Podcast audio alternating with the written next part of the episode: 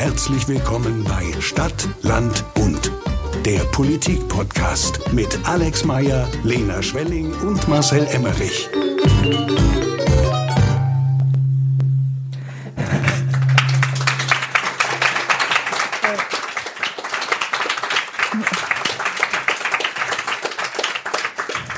Herzlich willkommen zu unserem allerersten Live-Podcast mit äh, nur geringfügiger Verspätung. Machen wir das erste Mal, kann man so sagen. Ja. Äh, ganz herzlich willkommen alle, auch die digital dabei sind. Wenn es ein bisschen ruckelt, wir sind in Ulm. Hier könnte man mit der Digitalisierung noch ein bisschen besser werden, äh, aber wir sind auf, wir arbeiten dran. Wir arbeiten dran. jemand gäbe, der das in die Ah, ja, würde. ja, ja. Ganz herzliches Willkommen an alle, die hier da sind. Ähm, sehr schön, die, die Familie, die Freunde, also meine Familie. Wir sind schon Berufspolitiker, wir haben keine Freunde mehr. Ja, genau. ja. Und auch ganz besonderen Dank an alle, die über das ganze Wochenende hier sind und richtig krass mit anpacken im Wahlkampf. Das ist eine unfassbar große Unterstützung und rührt mich wirklich sehr, dass ihr euch die Zeit nehmt irgendwie und, und drei Tage euch hier in Ulm um die Ohren schlagt für mich und für den Wahlkampf, den wir hier schmeißen. Vielen, vielen Dank dafür. Danke, dass ihr da seid.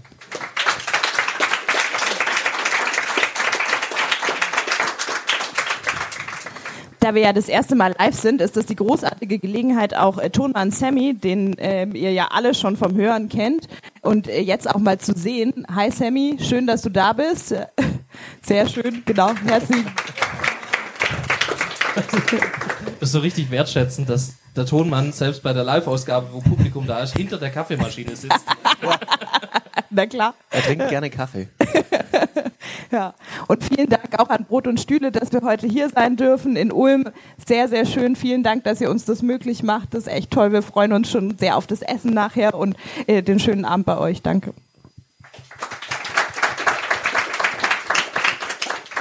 Wir haben natürlich äh, von langer Hand vorbereitet, worüber wir heute sprechen. Kurz beim, beim Rauchen vor der Tür. Ja, genau.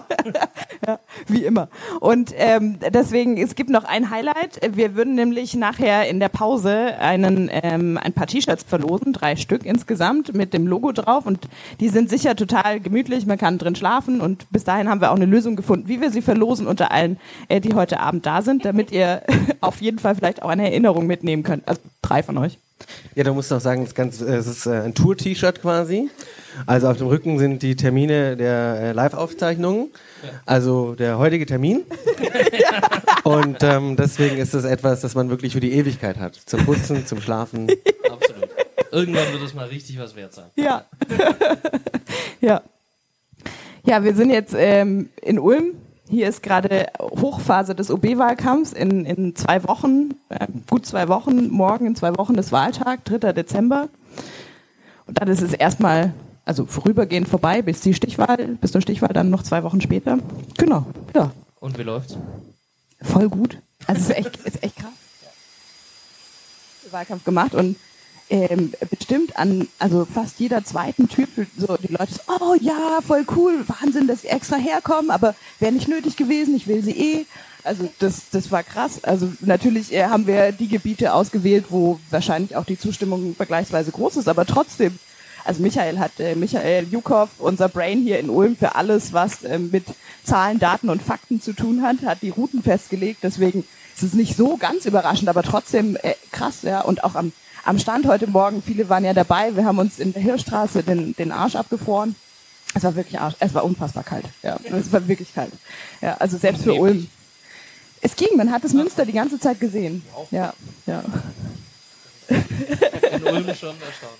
Ja, im, im November nicht selbstverständlich. Ja. Nee, aber läuft gut, ja. Und auch bei den Podiumsdiskussionen und bei diesen, äh, war ja irgendwie letzte Woche die offizielle Vorstellung der, der Kandidatinnen und Kandidaten.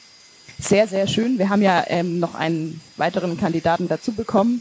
So einen richtigen Querdenker. So wie aus dem Bilderbuch. Also man könnte sich das Klischee eines Querdenkers nicht, nicht besser malen. Ja. Ja. Er geht davon aus, ähm, ja, dass die Weltbevölkerung ausgetauscht werden soll und höhere Mächte da im Hintergrund wirken und auf jeden Fall die Corona-Impfung damit zu tun hat. Also alles, alles dabei. Mit wem soll die Weltbevölkerung getauscht werden? Das sagt er nicht. Okay. Nur durch wen, also ge geheime Bünde. Ja, und, und natürlich gehören sicherlich wir drei dazu. Okay. Ja. Ja, habe ich Ja, jetzt noch nichts Mitglieder- gehört, aber. Also Marcel und ich als Mitglieder beim VfB Stuttgart gehören schon einem sehr verschwiegenen Bund an. Ja. ja. Ja, und so die heiße Phase. ähm, Was macht das jetzt für einen Unterschied? Also, du hast ja schon im Podcast jetzt öfter berichtet über den Wahlkampf. Ähm, aber wie, wie wirkt sich das jetzt aus, dass der Wahltermin näher rückt? Was merkst du da einen Unterschied? Die Leute kommen ähm, von selber zu den Ständen. Das ist cool. Also das, das ging ähm, ehrlicherweise los, als wir angefangen haben, oder als die anderen auch angefangen haben. Wir waren ja bisher, also wir waren so ein bisschen die Ersten, sind auf die Wochenmärkte gegangen, da waren die anderen noch nicht so weit und ähm, waren schon unterwegs und haben Flyer verteilt. Und da mussten wir die Leute proaktiv ansprechen, weil es war noch ein bisschen hin. Und jetzt auch seit der, ähm, zum Beispiel der Wahlkampfstand des OBs direkt gegenüber war, da hat sich das gedreht, weil die Leute dann absichtlich zu uns gekommen sind, um unsere Flyer zu nehmen. Und das fand ich auch cool. Das ist nett. So als Statement. So, So als richtig, der, ja, ja, genau, aber so, so so dass er es sieht. Ja, das war halt wichtig. Ja. Also das, man merkt schon so ein, so ein Hauch von Wechselstimmung. Okay.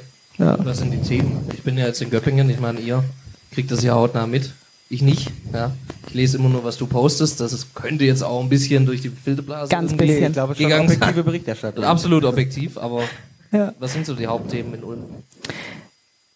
Eine Frage, die mir jetzt echt mehrfach gestellt wurde, ob ich ähm, Nutella mit oder ohne Butter essen würde. Das scheint ein Thema zu sein. Ich sehe schon, Ulm geht's ganz gut eigentlich. Also, Das ist ja spannend, weil gerade in den Nachwahlbefragungen hört man das eher seltener. Ja.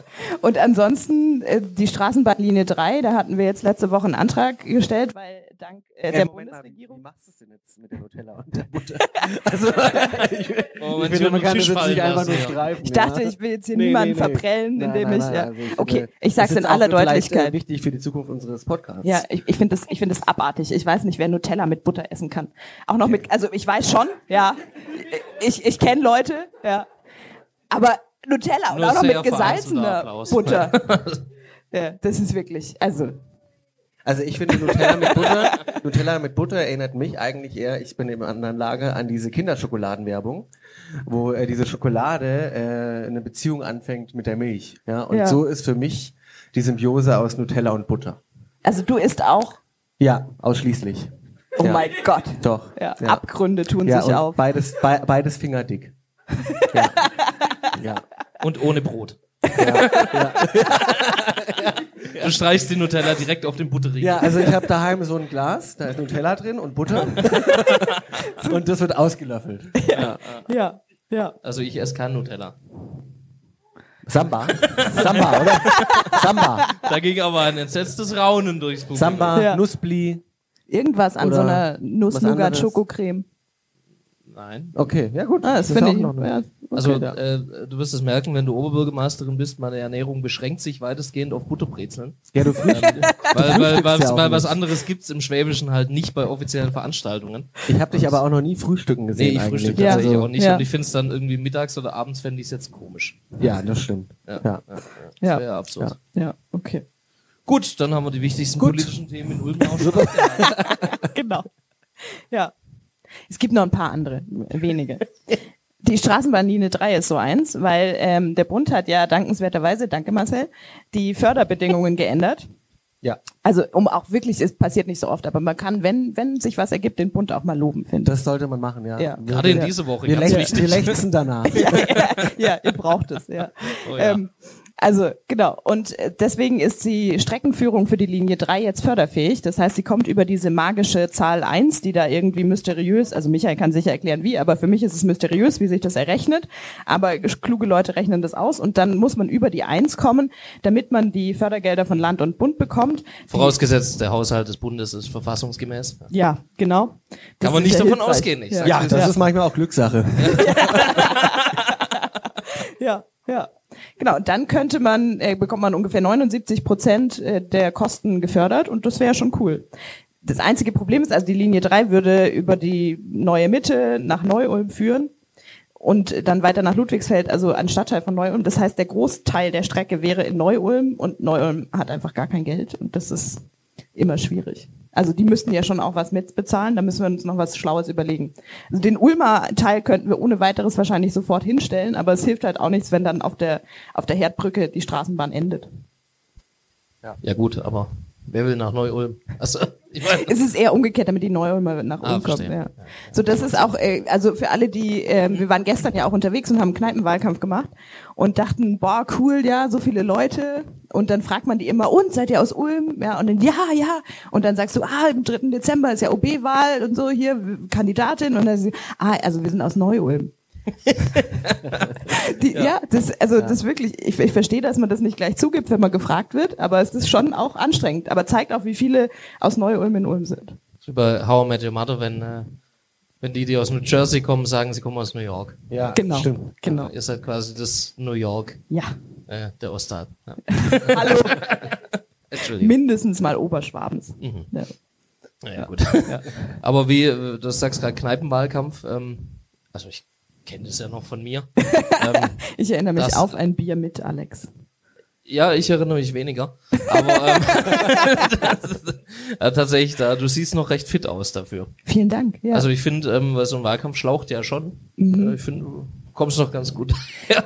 Jemand hat mir neulich sogar gesagt, ich würde viel frischer und äh, besser aussehen als vor dem Wahlkampf. Ja, also aber das finde ich auch nett Ich- und ich finde auch, ich blühe auf in dem Wahlkampf. Es macht mir richtig Spaß. Also Wurde es also tatsächlich. zum Leben erweckt. Ja, So absolut. richtig. Weil allein, dass man nicht mehr ständig sich mit der Bahn rumärgern muss, weil man nach Stuttgart fährt, so ein Gewinn an Lebensqualität, das kann man kaum in Worte fassen. Ja, so. Kann ich bestätigen, ja. Ja, ja, Es, es macht echt was aus. Jungbrunnen OB-Wahlkampf. Absolut, ja. ja. Ja, und es ist schon auch nett, wenn die Leute kommen und dann sagen irgendwie, dass sie einen wählen und dass sie einen unterstützen und so. Das ist, also das gibt einem ja auch was. Das ist schon, schon krass. Ja. Hilft. Was ist dein Tipp? Ich habe echt das Gefühl, dass es eine Stichwahl geben wird. Also man lebt ja, muss man ehrlich sagen, in so einem Wahlkampf völlig in der Blase und die Leute sagen einem natürlich immer wahrscheinlich nur äh, auch, dass, dass sie auch das Gefühl haben, es gibt eine Stichwahl und dass sie den anderen auf gar keinen Fall wählen und lieber äh, irgendwie dich wählen wollen. Deswegen kann das so ein bisschen gefärbt sein, aber wenn ich allein die ganzen Leute zusammenzähle, so an den Haustüren, bei den Ständen oder so, die da echt positiv reagieren und das gibt ja dann so ein Gesamtstimmungsbild, weil man spricht ja auch Leute an, die, die nicht positiv reagieren, würde ich, würde es mich überraschen, wenn das ein Durchmarsch im ersten Wahlgang wird. Also, ja. Ich denke nicht, dass es eine Stichwahl gibt. Ich gehe davon aus, dass du im ersten Wahlgang ganz klar gewinnst. Ja, ich wäre jetzt auch also, äh,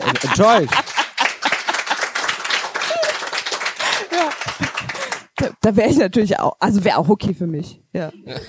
Würdest du auch nehmen? Würde ich auch machen. Ja. Ich glaube, der Mikro ist aus. Ja. Sammy? Alle Mikros sind aus. Ja, ah, jetzt sind wir bisschen wieder. Jetzt ah, nee. sind- Na gut. Ein bisschen leiser, glaube ich. Ist meins? Ja. Ja. das ist auch wieder da. Sehr schön. Ja, Ja. ist live. Genau. Ja. Ja? ist live, Ja. was willst Ja. du mal? Ja. Genau, erster Wahlgang. Das wäre natürlich super. Ja. ja.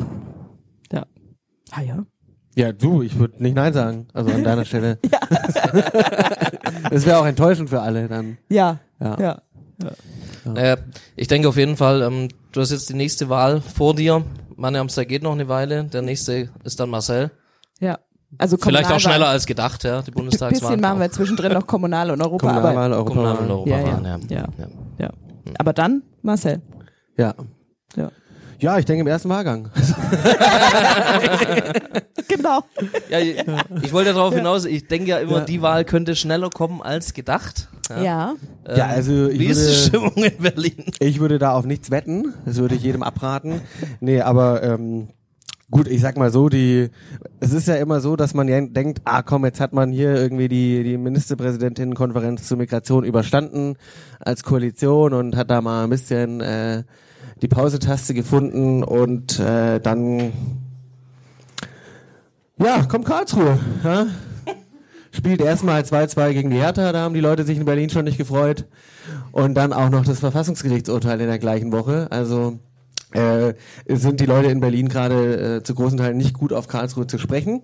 Was ich ja besonders ironisch finde. es schon? Ja. Also es geht ja um den Klimatransformationsfonds beziehungsweise um den Nachtragshaushalt äh, von von 21 der Ampel, der da leider ähm, wirklich. Soll ich einfach weiterreden oder soll ich warten? Ich bin mir nicht sicher. okay. Weiter, weiter, okay, Ähm, gut. äh, der ja jetzt einfach von vom Verfassungsgericht wirklich auch wirklich, man kann es auch gar nicht schön reden, richtig niedergeschmettert wurde, also an drei Punkten für verfassungswidrig und nichtig erklärt. Und jetzt natürlich äh, dadurch 60 Milliarden erstmal fehlen für den Klima- und Transformationsfonds. Und das natürlich uns schon vor große Probleme ähm, jetzt stellt, weil wir da damit natürlich auch viele Dinge finanzieren wollten, für die Schieneninfrastruktur, aber auch zum Beispiel die Strompreise ähm, wurden gesenkt über die EEG-Umlage und solche Dinge geht auch viel natürlich äh, um Förderungen für äh, ja, nachhaltige Industrie und solche Dinge. Also da gibt es jetzt ganz äh, viel zu tun auf jeden Fall.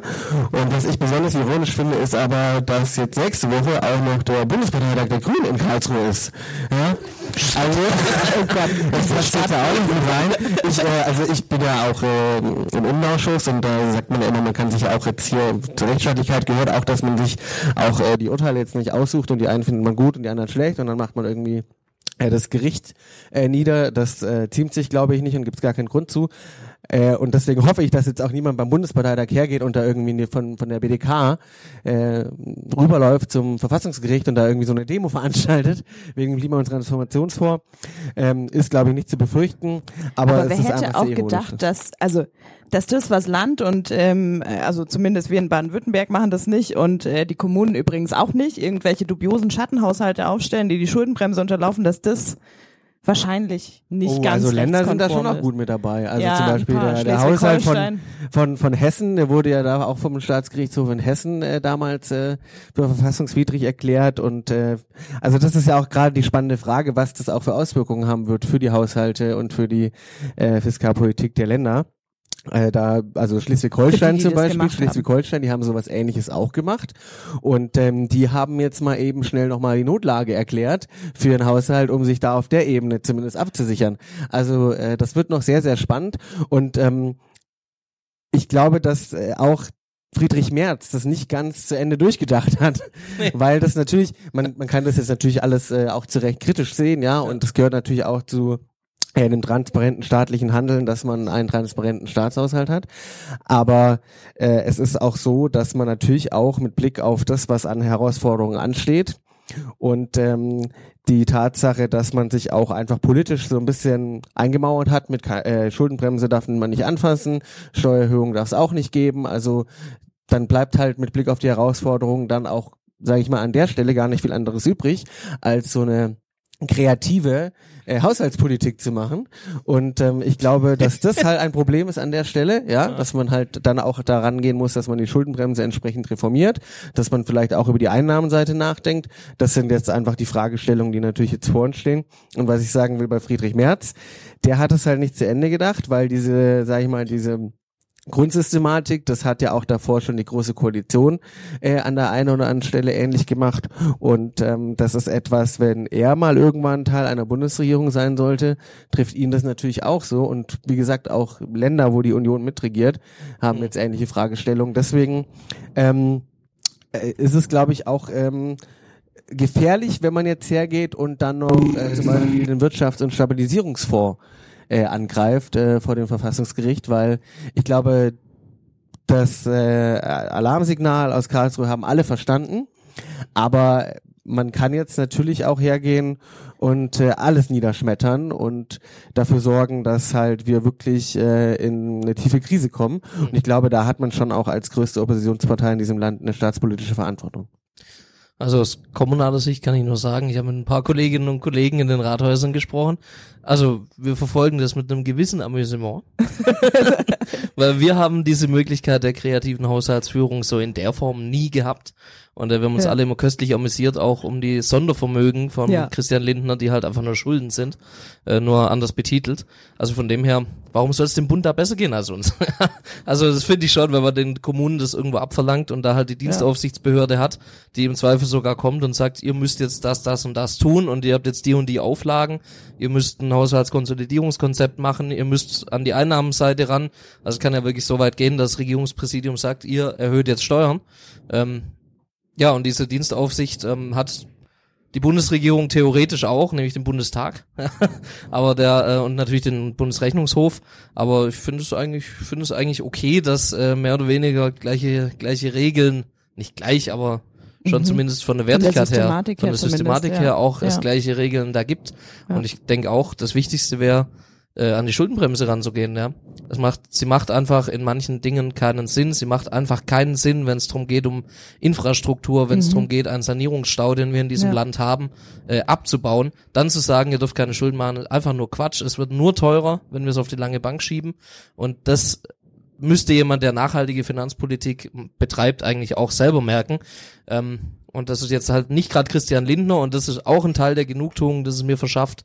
Äh, es braucht nie wieder ein FDPler zu mir kommen und irgendwas schwadronieren von solider Finanzpolitik. Der Zug ist durch. Ja. Das finde ich eigentlich auch ganz schön. Ja.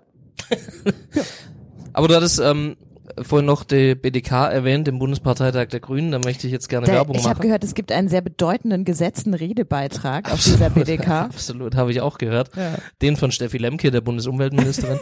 ähm, nein, also ja auch. Ähm, tatsächlich, ich bin, ich bin am Donnerstag äh, auf dem Bundesparteitag in Karlsruhe und bin dort geladen in der aktuellen Debatte. Gibt's, äh, wenn ich es richtig weiß, drei gesetzte Redebeiträge. Mhm. Eben die Bundesumweltministerin, äh, Robert Habeck und ich.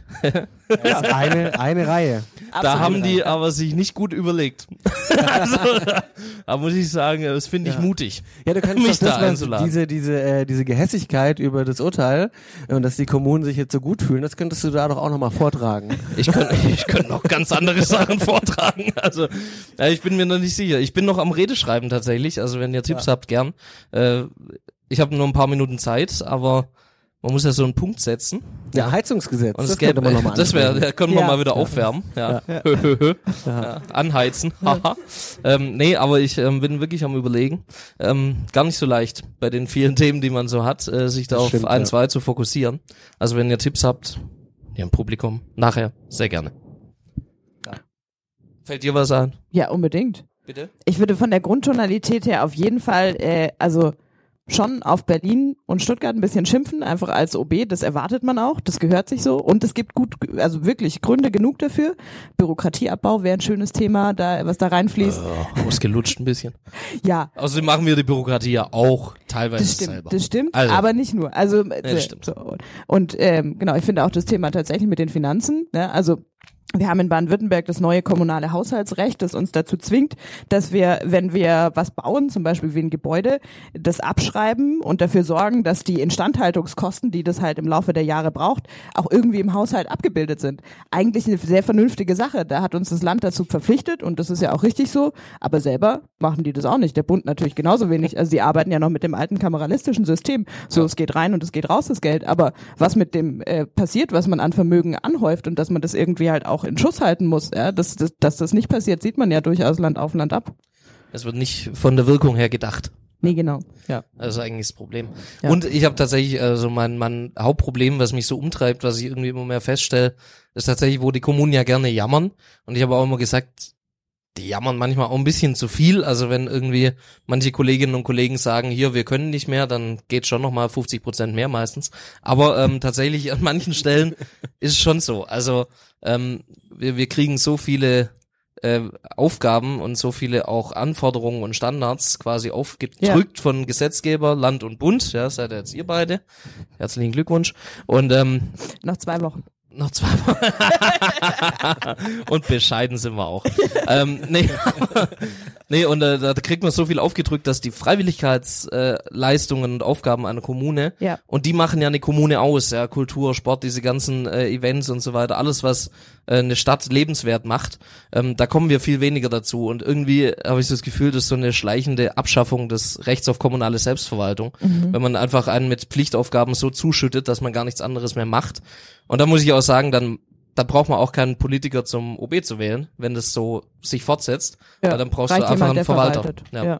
Ja. So wie jetzt in Ulm. Ja. Entschuldigung, nein, ich schätze den Kollegen übrigens auch. Aber Ja. ich will nochmal erwähnen, da passiert ja auch tatsächlich schon was. Zum Beispiel bei der letzten Ministerpräsidentenkonferenz ging es ja nicht nur um Migration, sondern auch um das Thema Planungsbeschleunigung und Entbürokratisierung. Und da hat man ja gemeinsam mit Bund und Ländern beschlossen, dass man an die 100 Regeln ähm, streicht. Und das äh, ist ja so, will ich sagen, dass diese Problematik schon auch in der Politik ja richtig angekommen ist und man daran arbeitet. Das So, stimmt. aber es ist natürlich nichts, was, wenn man nämlich dann häufig dann über die Aufgabe an sich oder über die Regel äh, im Konkreten spricht, ist es dann natürlich oft nicht so einfach, dann zu fragen, ja, wer macht Klar. das dann stattdessen? Ähm, und äh, wie funktioniert das überhaupt, äh, wenn man äh, das zum Beispiel nicht entsprechend nochmal äh, verschriftlicht? Um mal was Kritisches auch äh, Richtung Kommunen zu sagen, die Forderung nach Bürokratieabbau und mehr eigenen äh, Entscheidungsmöglichkeiten bedeutet ja auf der anderen Seite aber auch, dass man bereit sein muss, die Verantwortung zu übernehmen, ja, weil man Entscheidungen trifft und dann halt nicht nur Regeln abarbeitet, die andere machen. Und da ist äh, bei allen, die jetzt auch, also nicht bei allen, aber bei einigen, die jetzt so ganz laut danach schreien, so, äh, wir wollen hier weniger Vorschriften, weniger Standards oder so, die haben oft dann auch nicht den Mut zu sagen, okay, dann entscheide ich das aber selber und trage auch die Verantwortung dafür, wenn es mal schief geht. Gebe ich dir recht. Ich hätte damit kein Problem. Da bin ich mir sicher. tatsächlich.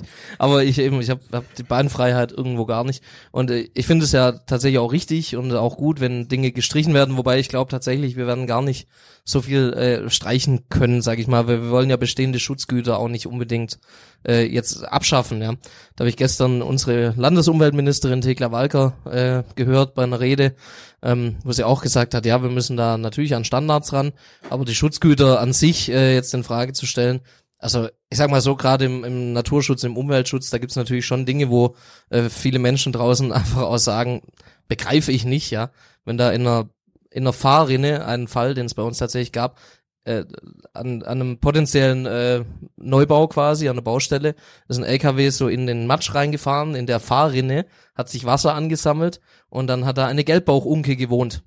So. Tja. Ja, da war der Bau erstmal gestoppt. Ja, mit Also, ja. und da wurde ich schon eine Gelbbauchunke wohlgemerkt, keine riesige Population, sondern eine Gelbbauchunke in einer Fahrrinne von einem LKW.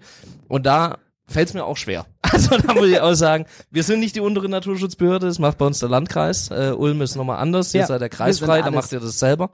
Ähm, deshalb kann ich dann halt, verweise ich halt an den Landkreis, aber das verstehen viele nicht und ich dann auch nur in Teilen. Gut, aber wenn die da jetzt haust, ich, da ist man ja auch sehr schnell im Gewohnheitsrecht.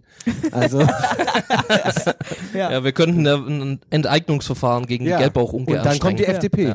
Ja, dann, aber wenn die Gelbbauchunke dann klagt, dann Ja. sind wir Ja. aber drei Jahre dran. ja, also von dem her. Nein, aber das Der ähm, Rattenschwanz. Der Rattenschwanz. Also Ja. der Dialog zeigt ja schon ein bisschen. Man kann schon ein bisschen was machen und tatsächlich, ich persönlich, ich weiß, was du meinst, ich gebe dir recht. Äh, ich glaube, manche hätten dann vielleicht auch nicht den Mut, das wirklich durchzusetzen und zu sagen, wir haben das als Kommune jetzt entschieden. Ähm, aber ich, ich persönlich hätte gerne etwas Ermessensspielraum, dass ich einfach mal sagen kann, okay, bis zu der und der Grenze, sage ich mal, kann ich es auch ein bisschen auslegen. Ja. Ja, ohne dass ich jetzt Tür und Tor öffnen will. Äh, Bürokratie ist ja nichts Schlimmes. Ja, Bürokratie ist ja eigentlich was Gutes. So funktioniert der Staat und der funktioniert nicht schlecht. Aber ähm, ich glaube an der einen oder anderen Stelle ein bisschen die Beinfreiheit, um vor Ort Dinge entscheiden zu können, die man dann vielleicht halt manchmal wirklich in Stuttgart und Berlin gar nicht wissen kann unbedingt. Ja, ähm, was auch kein Vorwurf ist. Ja, ich war ja Abgeordneter, ich weiß ja, wie das ist. Ähm, aber das fände ich schon ganz gut. Ja. Ja. Ich glaube, dir wird es auch gefallen, wenn Mir du würde- dann OB äh, bist. vielleicht- Wahrscheinlich, also ziemlich sicher. Jeder ja. hätte ja. eh am liebsten so eine Allgemeinverfügung für alles, glaube ich. Ja, ja, also Auch das, ohne Gemeinderat gern.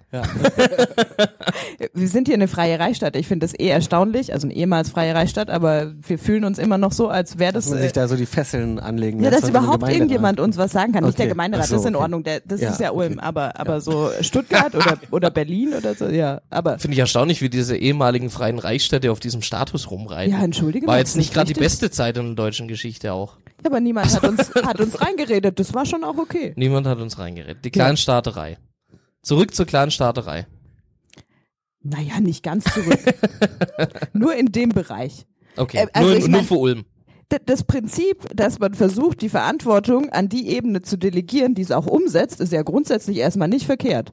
Weil ganz vieles von dem, also ich meine, wie haben wir gekämpft dafür, dass wir jetzt selber festlegen dürfen, wo man in der Stadt Tempo 30 fährt oder nicht? Welcher Idiot hat denn gedacht, Stimmt. das ist eine Entscheidung, die der Verkehrsminister in Berlin besser treffen kann als wir vor Ort? Also gibt Zumal schon- wenn der Wissing heißt. Ja, ganz also, genau. nee, äh, Ja. stimmt. Völlig Ja. richtig. Und es gibt's ja auch das Prinzip, Subsidiaritätsprinzip, ja. Also auf der niedrigstmöglichen Ebene sollen eigentlich die Dinge entschieden werden. Und das ist tatsächlich wird, glaube ich, nicht mehr ganz so beherzt äh, umgesetzt. Das stimmt. Ich finde, es kommt auch immer drauf an, um was es dann schon auch im Konkreten geht. Ich weiß, ihr seid, glaube ich, nicht so die Fans davon, aber äh, verkehrspolitisch einer der größten Erfolge ist ja das Deutschland-Ticket. Ähm, und das ist ja. Wer sagt, dass wir da keine Fans davon sind? Also mindestens Lena hat da schon ein, zwei Reden zu gehalten. ja, ich So. finde die Finanzierungsfrage ist ist, ja- schon auch nach wie vor eine, eine Frechheit und ja, das, also aber das sowas wurde ja sogar auch einzuführen bei der eine MPK. Wohltat Das wurde ja bei der MPK sogar auch geklärt, dass es Naja, jetzt nur- erstmal besteht. bis So. April, März, was war Ja, das? das ist doch schon mal ja, ja. sechs Monate. Ähm, und ähm, In dieser Regierung fährt man auf Sicht. Absolut. Ja, das äh, ja, kennt man ja auch, wenn man Bahn fährt manchmal. Auf jeden Fall ist es so, dass äh, ich nur da sagen will, das war ja davor eine Kleinstaaterei, ja. Und da an solchen Fragen zu sagen, okay, das ist vielleicht nicht so sinnvoll, wenn das so äh, kommunal geklärt wird, das äh, muss man, glaube ich, sich dann auch immer anschauen. Das stimmt, ja. Aber wir haben wir in, im Land ja mit dem 365-Euro-Ticket schon auch eine gute Antwort drauf gefunden. Wie ich finde, eine sehr viel bessere als das 49-Euro-Ticket. äh, erstmal natürlich nur für junge Menschen, aber das äh, Ziel ist ja, dass man das ausweitet, dass man eben mit einem Euro pro Tag und nicht mit 49 Euro im Monat, wohl wissend, dass wir nennen das ja 49-Euro-Ticket, aber wir, wir wissen alle, das wird jetzt, hat jetzt einmal 49 Euro gekostet. Also wie lange wird das so bleiben? Vor allem, wenn der Bund sich da aus der Finanzierungsverantwortung stiehlt. Und das ist halt das Problem, dass der Bund da so gerne mal so Wohltaten verkündet. Das haben wir in ganz vielen Bereichen ja, so Förderprogramme auflegt oder irgendwas und das ist dann finanziert mal für eine gewisse Zeit. Alle haben sich dran gewöhnt und dann sagt der Bund, oh, ja, jetzt ähm, ist bei uns gerade eine andere Priorität, aber wenn ihr es gut findet, könnt ihr es ja gern selber weiterzahlen. Und das sind diese Aufgaben, von denen Alex gesprochen hat, die immer weiter von oben nach unten durchgereicht werden, weil jede, also Klima, Klimaschutzmanager, ja, super. Beispiel. Auch das Land äh, macht dann so ein Förderprogramm, wenn ihr einen Klimaschutzmanager einstellt, dann zahlen wir euch da die Hälfte der Personalkosten für zwei Jahre und dann stehst du da, stellst die ein und denkst so cool, ja, und äh, die machen eine gute Arbeit und dann sagt das Land, ja, mhm, ja, wenn die eine gute Arbeit machen, dann könnt ihr sie ab jetzt ja voll bezahlen und das ist halt das, was die Spielräume einengt, die man auf kommunaler Ebene auch hat. Also diese gerne in der, in der Politik betriebene Verkünderei von coolen Sachen wie Förderprogrammen oder so, die dann am Ende aber nicht fortgesetzt für, werden, nicht verstetigt werden, das ist das, was dann halt auf der untersten Ebene aufschlägt und schon ein Problem darstellt. Genau, das sehe ich genauso. Ich wollte nur eigentlich ergänzen, aber du hast dann gemacht, das Land ist da nicht besser. Ja, Ja, absolut. Das äh, stimmt tatsächlich. Klimaschutz, wunderbare, wunderbares Beispiel. Wir haben eine Klimaschutzmanagerin in Göppingen, ähm, für die wir auch Förder Fördermittel beantragt hatten vom Bund allerdings, äh, wo wir auch eine Zusage hatten für Fördermittel vom Fördermittelgeber, äh, die er dann aber zurückgezogen hat, weil er gesagt hat, oh, uns ist aufgefallen, euer Landkreis, der hat ja schon eine Förderung bekommen. Und deshalb bekommt ihr jetzt als Stadt nicht auch noch eine, wo ich sage, Leute, wie soll's denn so funktionieren? Jetzt eine andere Stelle, die wir vom Land gefördert worden, haben wir beantragt, hat jetzt der Gemeinderat abgelehnt, weil die genau das sagen. Die sagen, naja, ihr macht die jetzt befristet, ja, für drei Jahre war's, ähm, dann zahlen die das Gehalt, aber danach haben wir sie auf gut Deutsch an der Backe, ähm, weil solche Stellen fallen dann ja nie aus dem städtischen Haushalt raus, weil Ja, dann klar.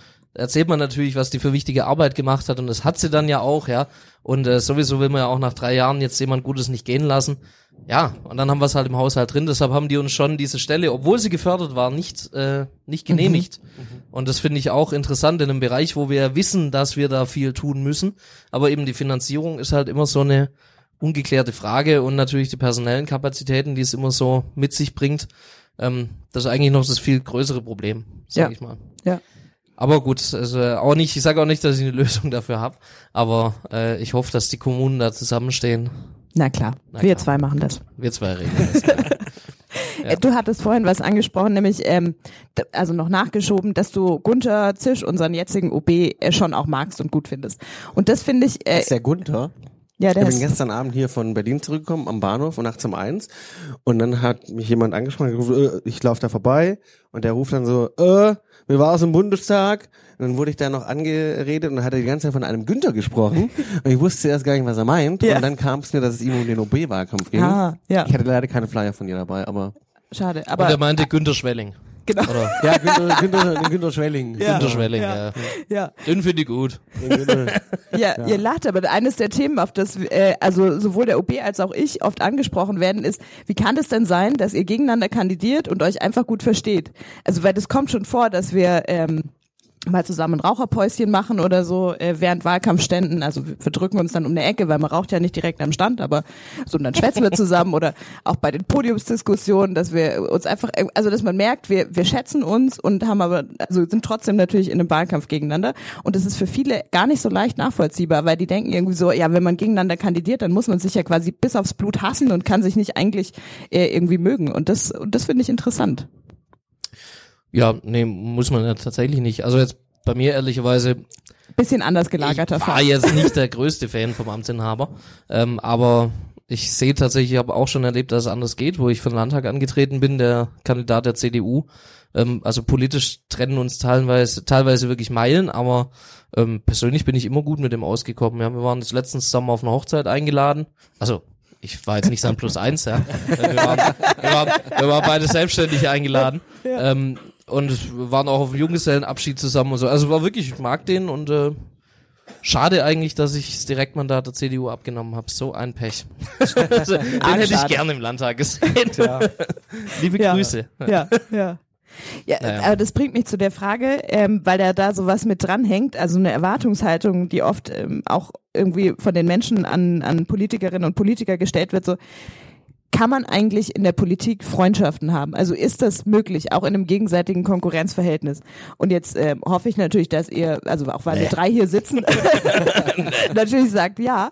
Aber das finde ich ein Thema, über das man mal reden muss. So, gibt es Freundschaften in der Politik, echte Freundschaften? Ist das möglich? Oder würdet ihr sagen, es schon gibt, gibt Grenzen irgendwie? Also ich war ja dann Trauzeuge. Ja. ich denke, das geht schon. Ja. Und, ja. äh, und Marcel und ich zum Beispiel, wir treten ja mehr oder weniger auch gegeneinander an. Letztens, als der Landesvorstand stimmt. neu gewählt wurde, ja. sind ja, wir stimmt. eigentlich auch Konkurrenz. Ja. Haben es aber nie so betrachtet eigentlich. Ja, ich habe halt schlecht über dich geredet, aber es hat nichts genutzt. Nee, ich hatte ein besseres Ergebnis als du, aber bedeutend besser. Aber ähm, nee, aber es war tatsächlich ähm, nie ein Thema irgendwie. Ja. Ich glaube schon, dass das geht. Ja. Ähm, es kommt, glaube ich, auch, hängt ein bisschen auch davon ab natürlich, äh, wie man sich dann auch kennenlernt. Ich meine, wir kennen uns jetzt alle aus der grünen Jugend mhm. und so eine Jugendorganisation ist halt auch nochmal was anderes. Da gibt's mhm. auch so politischen Konkurrenzkampf, aber ich finde den immer nicht so so krass, ja. Es geht nicht so wie jetzt äh, bei einem Mandat oder einem Amt irgendwie um auch um Job und Existenz, ja. ja. Ähm, das ist ja alles dann nochmal ein bisschen höher anzusiedeln. Ja. Und da bei der Grünen Jugend geht's dann halt irgendwie dann doch einfach mehr um die Sache, wo man sich halt meistens ja schon einigermaßen einig ist, sage ich mal, zumindest von der Grundrichtung. Und wenn man sich da dann kennenlernt und auch schätzen lernt, ja, und da auch weiß, wie die anderen dann ticken, ich glaube schon, dass ich das dann durch so ein Politikerleben irgendwo auch durchziehen kann. Ja, ja. Ich glaube halt, also man muss sich ja dann umgekehrt fragen, wenn man so Freundschaften hat, wo werden die dann dann wirklich so ähm, wo geraten die unter Druck politisch, ja, wo, also das ist ja der eine Punkt, ist so ein Konkurren Konkurrenzverhältnis ähm, bei irgendeiner Wahl. Da geht es natürlich dann im Endeffekt um die Frage auch, um was geht's bei so einer Wahl, ja. Also äh, eine Wahl im Landesvorstand ist jetzt ja nicht so existenziell wie ähm, zum Beispiel die Frage von einem Mandat oder so. Ähm, und ich glaube, wenn dann sowas ist, dann muss man halt sich auch äh, in die Augen schauen, ja, und das halt auch ein bisschen sportlich nehmen. Das ist da so der Punkt. Und die andere Frage ist ja, ähm, und das äh, finde ich auch immer sehr spannend, äh, das zu sehen, wenn Freundschaften in der Politik unter Druck geraten, weil man gar nicht jetzt in so einem Konkurrenzverhältnis steht, aber weil man unterschiedliche Rollen hat, ja, weil man äh, unterschiedliche Ebenen hat, weil eine Person vielleicht äh, auf einer gewissen Ebene Kompromisse machen muss und eine andere Person das aber nicht machen muss, sondern eher äh, Druck macht für irgendwas, ja, und es dann darum geht, auch tatsächlich, was kann man eigentlich der anderen Person dann noch erzählen, ähm, wo man so früh gesagt hätte, ja, so freundschaftlich, ja klar, wir erzählen uns irgendwie alles, ja, aber dann womöglich äh, so Wissen besteht, dass das eher, sag ich mal, einen ausgehandelten Kompromiss dann gefährdet oder in Frage stellt. So, das ist, finde ich, etwas, was nochmal sehr spannend ist und was man gerade in Berlin hier und da beobachten kann. Und also was ich auch einen interessanten Aspekt finde und äh, das mir jetzt in den letzten Monaten ein paar Mal begegnet, dass Freundschaften von außen auch komisch beäugt werden. Also äh, auch so innerparteilich, ne, weil das ist, also ich meine, es ist kein Geheimnis, ihr seid halt beide irgendwie im anderen Flügel So. Und ähm, das ist auch okay. Im richtigen Das- Flügel. Im, Im linken Flügel, naja, naja, gut. Genau, jedenfalls seid ihr im linken Flügel, ist ja auch schön, muss auch jemand machen, auch jemand, der gut ist, auch wichtig. Ähm, wir können nicht alle, alle guten Leute bei uns im Realo-Flügel haben, aber Ich bin mir nicht sicher, ob du die Diskussion wirklich aufmachen willst. wo, worauf ich hinaus will, worauf ich hinaus will, das gibt durchaus auch in äh, diesen ganzen Koordinationsrunden, in den Flügelkoordinationsrunden ist es dann echt schwierig, teilweise, weil Leute sagen, ja, du bist ja mit denen befreundet, so mit dem anderen Flügel. Also geht es denn überhaupt? Können wir mit dir hier reden offen oder oder verrätst du das dann denen und und also was passiert dann da? Also auch diese diese Unterstellungen, die da oft mitschwingen, nur weil man quasi also dass man dann Freundschaften über Flügelzugehörigkeit, was ich übrigens jederzeit machen würde, setzt, aber es hat ja immer trotzdem diesen, diesen anderen Touch auch, irgendwie Freundschaften, die sich gegenseitig dann, Leute, die sich unterstützen, befördern und andere, die, die dann irgendwie aus welchen Gründen auch immer eben, eben nicht dieselben Chancen haben, weil man halt nicht befreundet ist, weil man sich nicht kennt oder so. Und es ist mir an ganz vielen Stellen begegnet, ja, auch dass ähm, die Unterstellung, die Frauen, die jetzt im Bootcamp mit auf die Zugspitze gewandert wär, sind, dass ich die irgendwie besonders unterstütze und mehr als äh, teilweise Leute aus meinem eigenen Flügel oder so. Und dabei ist es, also würde ich nie sagen, dass das der Punkt ist, sondern ich habe die kennengelernt, ich habe festgestellt, das sind gute Leute, die haben echt was drauf, die sind super, so und und dann natürlich finde ich das cool, wenn die auch in Verantwortung gehen, weil ich weiß, das sind Leute, die es richtig drauf haben und da ist mir im Zweifelsfall deren Flügel halt echt zweitrangig. Aber das ist gar nicht so leicht und ich würde dir sagen, das ist ein Generationenthema, auch von den Leuten, die in der grünen Jugend groß geworden sind und die vielleicht ein bisschen einen anderen Umgang damit haben? Oder ist es, ähm, also gibt es dann auch bei den Grünen gerade so ein Gap zwischen, ich bin in so einer harten Flügelwelt aufgewachsen und ich bin irgendwie halt in der grünen Jugend, wo es zumindest zu unserer Zeit ein bisschen einfacher war, groß geworden politisch? Das ist jetzt auch nur parteiintern. Ich meine, wenn man Ja. mal, wenn man dann noch mal rausschaut aus der Partei, dann wird's ja teilweise noch krasser. Aber es kommt ja auch immer ein bisschen ähm, auf die Situation an und wie gut man dann das Politische und das Private auch trennen kann. Ähm, eben wenn wir politisch nicht einer Meinung sind, dann ist keiner von uns deswegen beleidigt. So. Also dann, dann diskutiert man halt, ja, ja gut, meistens nicht. Und nee, aber dann diskutiert man halt und dann sagt man, ja, du Depp und dann Ja. geht man halt eine rauchen und gut. Aber ähm, schwieriger wird's dann eben, wenn es wenn es auch um so Ämter und um so so ja manchmal auch so Ego-Dinger geht. Also ich hatte da auch schon Fälle, jetzt nicht mit euch natürlich, ähm, von von Leuten, mit denen ich mich wirklich auch sehr sehr gut verstanden habe, so innerhalb vom Kreisverband, die kamen und gesagt haben, oh, ich würde gern für das oder das Mandat oder Amt antreten. Äh, was hältst du davon? So und die erwarten in dem Moment, weil wir irgendwo auch befreundet sind und äh, erwarten die natürlich, dass ich da blind reingehe und sag, ja klar, geil, mach das und du bist der Beste, auch wenn ich es halt nicht so sehe. Und ich neige da zur Ehrlichkeit. ähm, und ich habe schon sehr, sehr vielen Leuten gesagt, dass sie nicht für jedes Amt so gut geeignet sind, meiner Meinung nach. Das muss ja jeder selber entscheiden. Aber wenn ich nach meiner Meinung gefragt werde, dann sage ich es ja auch. Ja. Ich habe dir auch schon öfter mal abgeraten Ja. von, ja, Ja. also du erinnerst dich. Ich erinnere mich. Du ja. warst mir auch schon mal sehr dankbar dafür, aber das nur am Rande. nee, aber da, da sind die Leute dann natürlich danach enttäuscht, weil sie irgendwie denken, hey, ich dachte, wir sind befreundet, dann muss der doch eigentlich der Meinung sein, dass ich gut geeignet bin für was, Mhm. ja. Ähm, stimmt aber nicht unbedingt, ja. Also auch meine Mhm. besten Freunde sind nicht für alles geeignet. Ich bin doch auch nicht für alles geeignet, ja. Äh, Also es ist einfach, wenn ich jetzt sage, ich möchte jetzt nicht. Profifußballer werden, dann ähm, werdet ihr mir wahrscheinlich auch sagen, hm, der Zug ist vielleicht durch. Also ich würde ich, ich würd's gerne erleben. ja, ich nicht. Also, nee, das, das finde ich halt, ähm, finde ich einfach wichtig, dass man das dann trennen kann. Und wenn das nicht funktioniert, dann kann man, glaube ich, wirklich nicht befreundet sein. Und dann gibt's natürlich noch die Sachen, die jetzt eben mit der Partei vielleicht gar nicht so viel zu tun haben, die aber ähnliches Prinzip. Ich komme sehr gut aus mit dem Geschäftsführer unserer IHK in Göppingen. So. Finden manche auch schon mal komisch. Sowohl seine IHK-Leute als auch meine, ja. Äh, finden es auch komisch, ja, der, der klüngelt da mit der Wirtschaft, wenn wir ein Bier trinken gehen. Da ist manchmal noch der Chefredakteur von der Lokalzeitung dabei. Oh und Gott. dann geht's aber rund in wenn Göppingen. das, ja. wenn das der Da sagen die, Querdenker oh, ja, wüsste. genau, also so stellt das man ist die Weltverschwörung, genau so. genau, Das das ist der die- Geheimbund. Wirtschaft, Das ist der Politik Geheimbund. und Medien Also an die- einem die- Tisch um ein Bier. Ja. Um Gottes Willen. Da Ja, wird das mal, diktiert, was äh, Genau. am nächsten Tag was in am der nächsten Zeitung Tag in. Zeitung steht. So sieht's aus. Und dann, Und zwar von der Wirtschaft. Ja, na klar, ich sag da nichts. Nee, aber wirklich, also wir verstehen uns wirklich einfach gut und natürlich sprechen wir manchmal auch über Dinge, die jetzt äh, Göppingen betreffen und irgendwo auch unsere Arbeit dann entfernt. Aber nie gab es irgendwie eine Erwartungshaltung, dass ich jetzt da anrufe und sag, du schreib mal das und das und Nee, er hat das es dann gemacht, um Gottes selbstverständlich. Selbstverständlich. Hör auf, sowas zu sagen. Das, das ist dann alles auf YouTube, das kann man alles rausschneiden und nachher steht dann da im Raum. Nee, ist wirklich nicht so. Ähm, aber man muss es natürlich trennen können. In dem Moment, wo ich jetzt auf einen von denen zukomme und sag, hey, wir sind Freunde, macht es, ab dem Moment kann man nicht mehr befreundet sein. Klar. So. Sondern dann ist wirklich nur noch so eine, dann ist so ein, so ein Pakt, man kann sich unterstützen, ähm, dann ist aber keine Freundschaft, ja, das ist ein Unterschied. Und das ist schon schwierig und man muss deshalb manchmal auch aufpassen, mit wem man sich dann blicken lässt, so blöd es klingt. Weil man kriegt dann von den eigenen Leuten Ärger oder der Kumpel halt von seinen. Ja, manchmal ganz komisch. Ja. Mein, das vielleicht noch, mein CDU-Fraktionsvorsitzender im Gemeinderat. Ich nenne keine Namen, aber man kann ihn googeln. ähm, nee, also der auch ein wirklich äh, angenehmer Mensch. Ich äh, schätze ihn sehr. Ähm, er schätzt mich auch, ja, und wir stehen manchmal zusammen. Wir gehen nicht zusammen Bier trinken, wir sind nicht befreundet, aber wir stehen halt öfter mal zusammen. Und er hat mir schon erzählt, dass da wirklich Leute auf ihn zukamen und gesagt haben, hä, mit dir kann man da nicht drüber reden, du bist doch so dicke im MOB. Äh, Wahnsinn, ja. Also, Ja. dass man sich dann rechtfertigen muss, wenn man als Fraktionsvorsitzender mit dem Bürgermeister spricht, finde ich dann auch ein bisschen übertrieben. Also, Wie ist das in Berlin? Weil ich stelle mir das, also auf der kommunalen Ebene und ich finde auch ein Stück weit noch im Land ist es normal, dass man viel miteinander macht, dass man irgendwie, also das, ich bin gern mit Thomas Strobel einen Wein trinken gegangen, so das ist auch unterhaltsam, man kann viele Sachen klären dann, das funktioniert ganz gut und ist irgendwie so eine wichtige Ebene auch.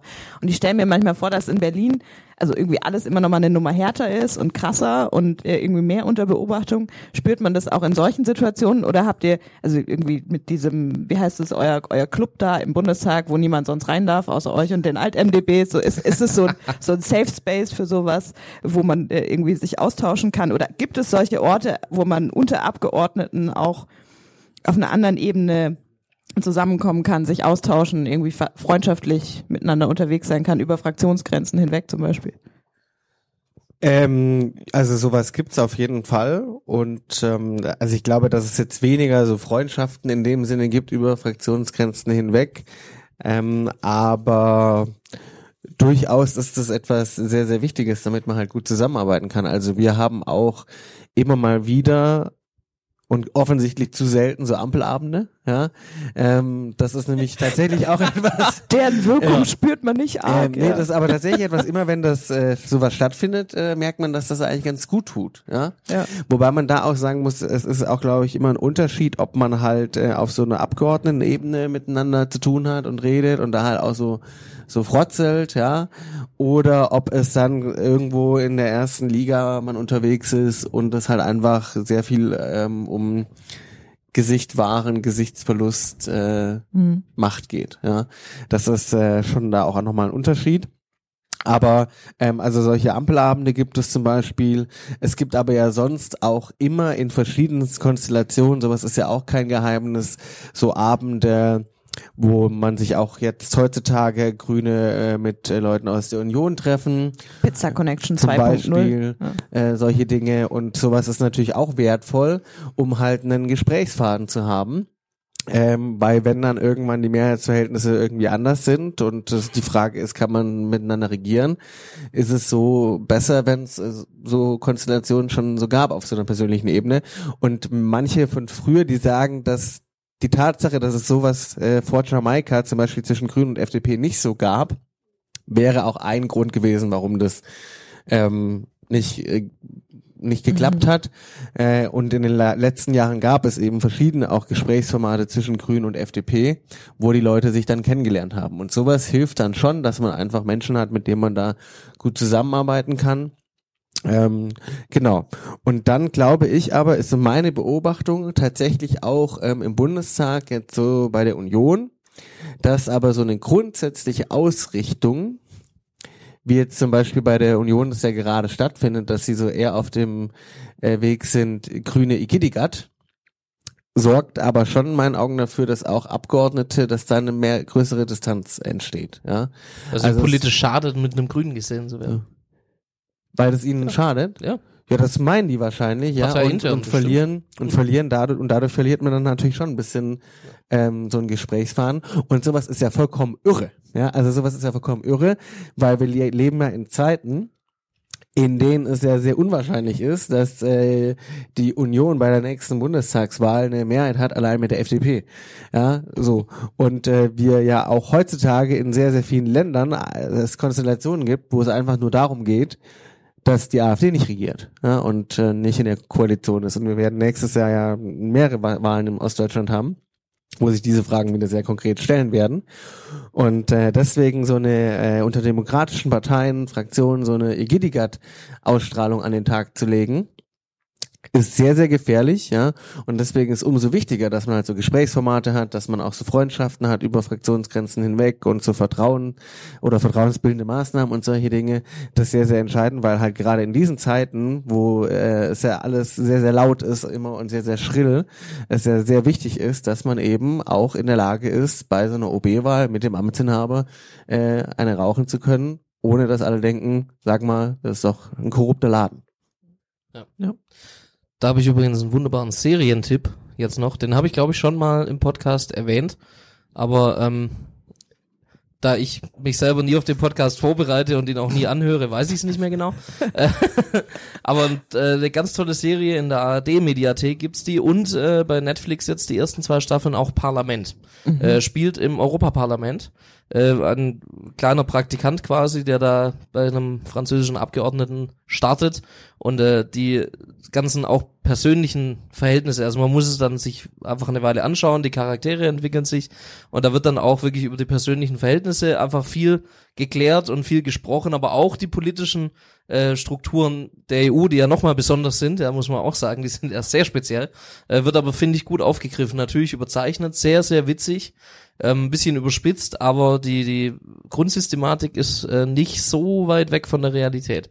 Also kann ich nur empfehlen, Parlament, ARD-Mediathek äh, oder bei Netflix, großartige Serie. Und wer Eichwald MDB kennt, da haben wir, glaube ich, sogar schon mal im Podcast drüber geredet, ähm, das hat nichts mit der Realität zu tun. Die Büros sind nämlich in der Realität viel kleiner. Stimmt. Ja. das, ist, das, ist der einzige Punkt eigentlich. Ja, So. ja. So, Ja. sonst äh, alles. Ja, genau. Ja. Ach hey, gut.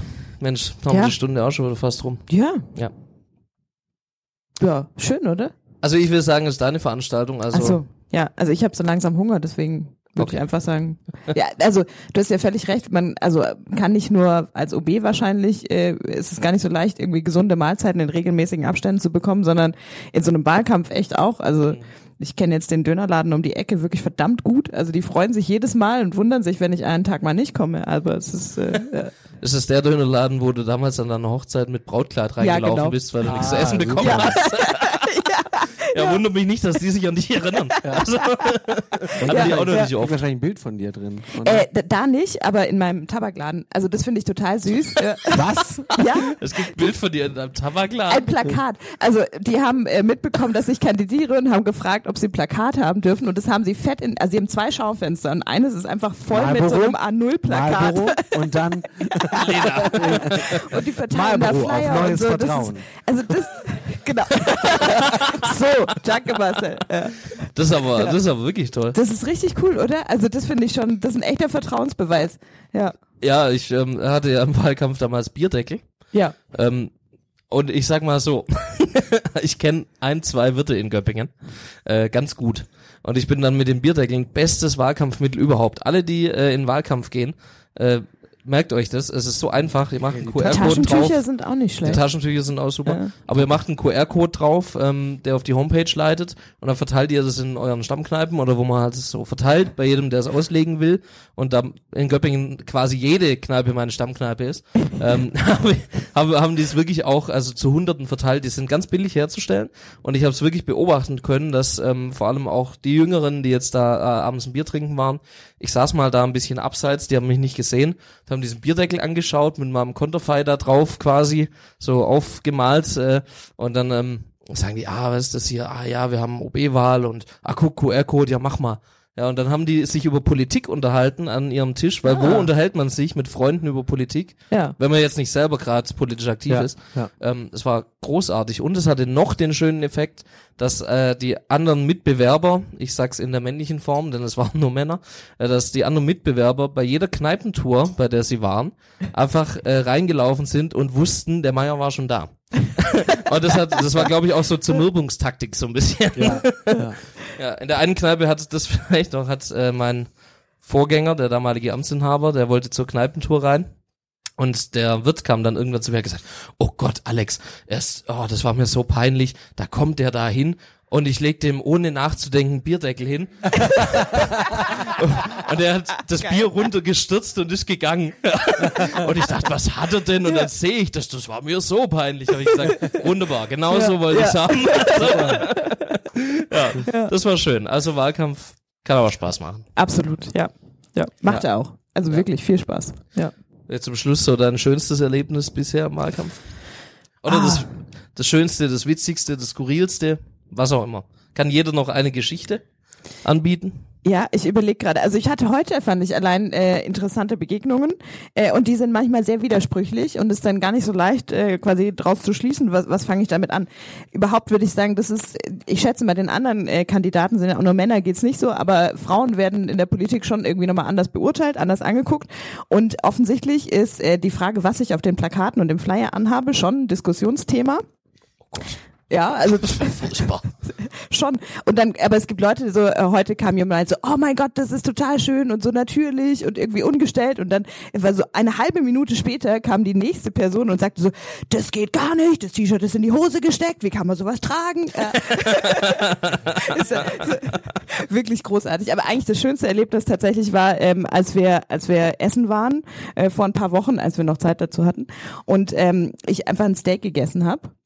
Und neben uns so ein, aha, ja, saß einfach so, so ein älteres äh, Ehepaar und hat geguckt so und dann ähm, ja, also äh, irgendwie auf meinen Teller und dann offensichtlich haben sie mich erkannt und mich angeguckt, nochmal auf den Teller und so, also mit leichter Irritation und Vorwurf im Gesicht. Und dann kam dieser wunderbare schwäbische Satz, das ist ja Fleisch. Ja, so. also ja, diese die Empörung und so, dass man dieses Klischee an der Stelle nicht erfüllt, äh, das war, war mit Händen zu greifen, aber das finde ich, äh, fand ich nett. Hat mir Spaß gemacht. Meine äh, skurrilste Wahlkampferfahrung oder Ja. von Lena. Oh. Also, also für mich bleibt unvergessen, vielleicht habe ich das auch schon mal erzählt, äh, im letzten Bundestagswahlkampf, als ich dann zu einer türkischen Hochzeit eingeladen worden bin. Ja, und es gibt, die haben da ja so ihre Event-Locations und da war ich davor noch nie. Und da bin ich da hingekommen. Ähm, und das war einfach äh, ein Spektakel, unglaublich. Da waren, glaub, drei, vier, 500 Leute. Ja?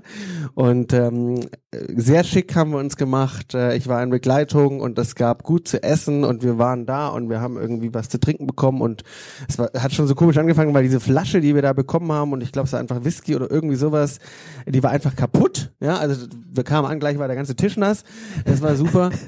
Und dann habe ich da einfach eine Rede gehalten, ja, vor so äh, Bei fremden mehreren Leuten. Leuten, bei fremden Leuten. Also ich kannte natürlich ähm, den Vater des Brautpaars, aber sonst niemanden. Ja, Ich möchte auch nochmal da einschränken, den Vater des Brautpaars. Ich hoffe nur von, ja, ja, genau, ja, ja, Von ja, einem. von, ja, ja, von, von einem, ja, so. Und äh, so kannst Zeit, dass wir zum Schluss kommen. So. Es war keine saarländische Hochzeit. Äh, und und ähm, ja, dann habe ich da eine Rede gehalten, die dann aber immer äh, übersetzt wurde, ja, und habe da erzählt über Demokratie und Autokratie und ähm, Integration und solche Dinge. Ja, habe da einfach und hatte das Gefühl, das kam jetzt ganz gut an. Und dann gab es noch diese Session, wo dann die ähm, Geschenke äh, übergeben worden. Ne? Und das ist auch ein Spektakel, da stellen sich alle an und dann wird das so groß. Also man kann sich das, es ist vollkommen, vollkommener Wahnsinn. Da sind so Leute, die haben so Kameras und das gibt's eine riesen Kamera und man ist wie so im Fußballstadion. Also das schon alleine.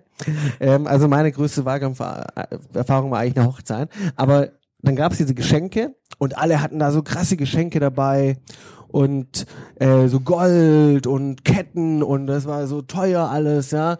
Und ich hatte einen Gutschein vom Abt. Ja, ja, hab's nicht ganz getroffen, ja, und man hat so richtig, und bei jedem Geschenk wurde das dann so, so groß angekündigt, ja, und hier, boah, und so viel Geld und so viel Gold und oh, toll, ja, und ich, und es war auf Türkisch, ich hab's nicht verstanden, und dann, Gott sei Dank, sonst wäre es ja peinlich ja, gewesen. genau, aber, aber als mein Geschenk kam, habe ich ungefähr das verstanden. Ah, schaut mal, hier, die deutsche Kartoffel, die hat das alles nicht so richtig verstanden. Und jetzt einfach nur einen Gutschein vom abgekauft, während alle anderen richtig in, die, äh, in den Geldbeutel gelangt hat und der Abgeordnete, der feine Abgeordnete, der hat nur einen Gutschein dabei. So kam, so habe ich es zumindest verstanden. Ja. Ja. Also auch schön. Also äh, ich habe tatsächlich, aber so, weil ich zuerst sagen muss, äh, nicht nur Frauen in der Politik werden äh, oft auf Äußerlichkeiten angesprochen. Ja, hast du das auch? Ähm, also mal abgesehen von meiner Statur, auf die ich regelmäßig angesprochen werde. Ähm, aber tatsächlich äh, hatte ich es auch schon so, ich stand vorm Rathaus und habe noch eine geraucht und eine ältere Dame kam empört auf mich zu. Ähm, und ich dachte, sie will mir sagen, dass Rauchen ungesund ist. Ja. Kurz, kleine Zwischending, äh, Ist es, weiß ist ich, es. weiß Ja, ich. ja. Muss man mir nicht sagen. Ähm, aber das war gar nicht ihr Problem. Die hat gesagt, Herr Meier, Sie sind ja schon in Ordnung, aber der Bart, das sieht furchtbar aus. und, und der Bart, der stand Ihnen gar nicht. Da habe ich gesagt, Sie haben mich doch noch nie ohne Bart gesehen. Also, woher wollen Sie denn das wissen? Ich sehe ohne Bart aus wie Beluga-Wal. Also, äh, oder, aber die war, die war da nicht davon abzubringen, wirklich. Und da hat er gesagt, na, der Bart muss weg. Ne, sonst sind Sie schon recht, aber der Bart ist furchtbar. Also, ähm, aber was ich eigentlich, Aber das ist so ein Ding in Göppingen, das ist mir da ja auch schon mal passiert, als Oh ich so einen Knoppes hatte.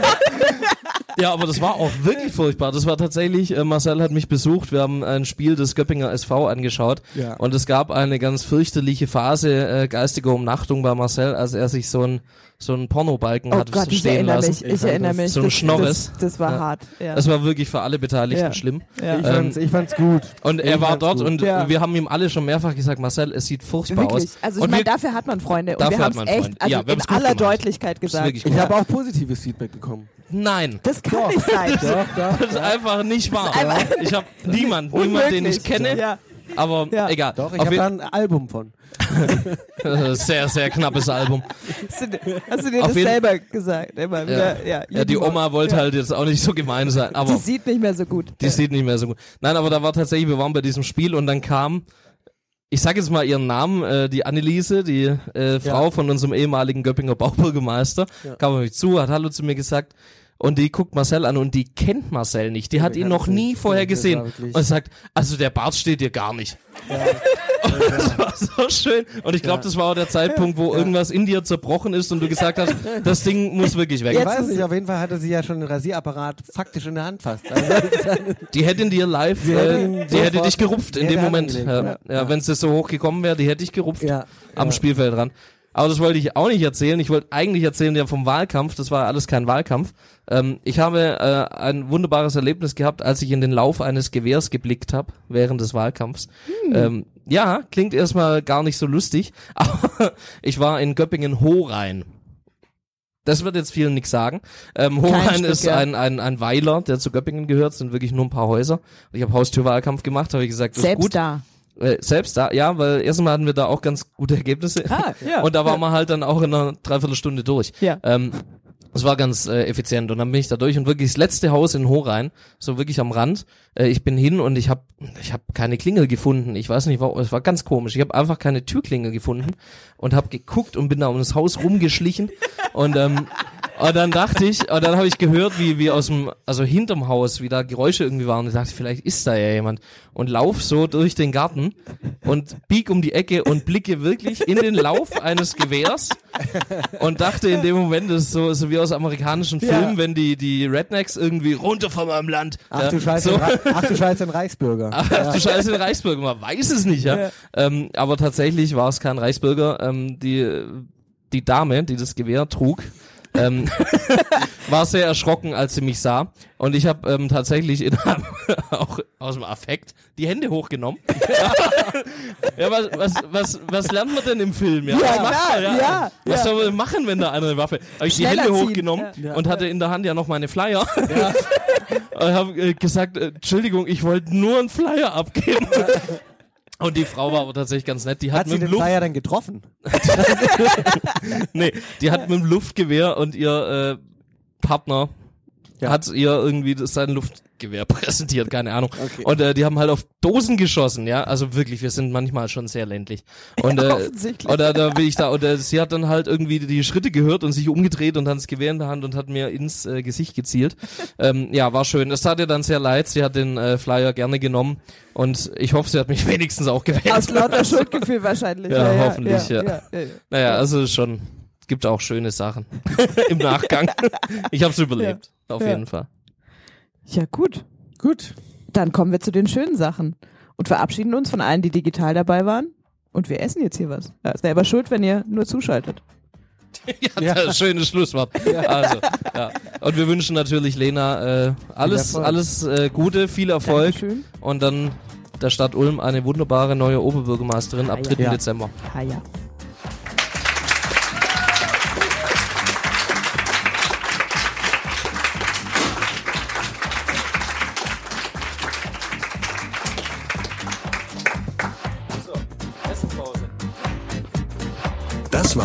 Stadt, Land, Bund, der Politik-Podcast mit Alex Meyer, Lena Schwelling und Marcel Emmerich. Die nächste Folge hört ihr nächsten Monat überall, wo es Podcasts gibt.